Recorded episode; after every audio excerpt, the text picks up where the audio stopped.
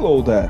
Aqui quem vos fala é Bergode novamente, o deus urso caoticamente justo do bacon e do álcool.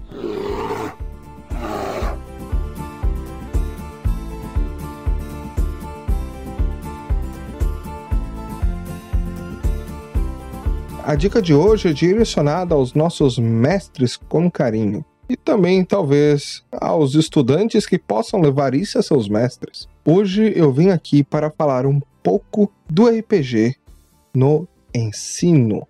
A dica de hoje não é de total crédito meu. O início dela eu aprendi em um mini curso que fiz em um evento em 2015, ministrado por Diego Sábica e Alexandro Pereira. Devo os créditos a eles.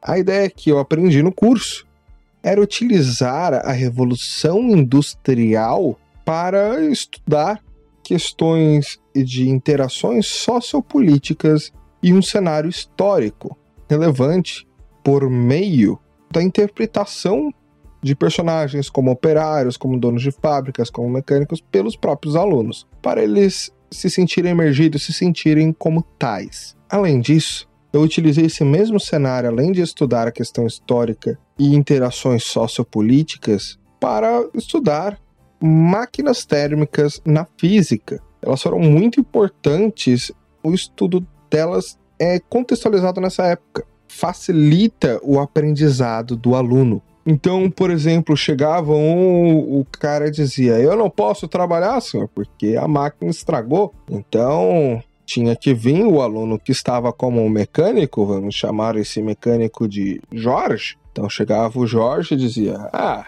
é, não está funcionando porque vocês não conseguem ter força suficiente na turbina. Muito bem, Jorge. Então me explique como funciona a turbina da máquina a vapor. E assim por diante. Dando essa imersão no contexto aos alunos, eu vou possibilitar, através de um exercício mental de imaginação, interpretação, de certa forma, uma vivência. Essa vivência ela pode ser atribuída por um conceito à base de, do teórico Vygotsky de Pridvan, que é necessário que a pessoa experimente aquele fenômeno para que ela possa aprender de fato, para que ela possa compreender. Vygotsky também utilizava como uma das bases do aprendizado a interação social. E bom, botar os alunos a interagirem entre si como os personagens contextualizados naquele cenário é basicamente pôr eles para viver aquilo, para experimentar isso, interagir com os seus colegas, aquela questão. Isso facilita muito o aprendizado e eu pude aplicar e presenciar esse fenômeno acontecendo, esse aprendizado acontecendo. Então, outro cenário legal de trabalhar que eu posso indicar a vocês é o classicão medieval tradicional do nosso D&D, de Dungeon World, de diversos sistemas, aquele tradicional mundo fantástico medieval, pode ser muito bem conectado ao nosso medieval real, em que os alunos podem aprender história, questões geopolíticas, sociopolíticas, linguagem, pois os nossos dialetos são deveras diferentes da época medieval para a atual. Dá para aprender física com as máquinas e armas,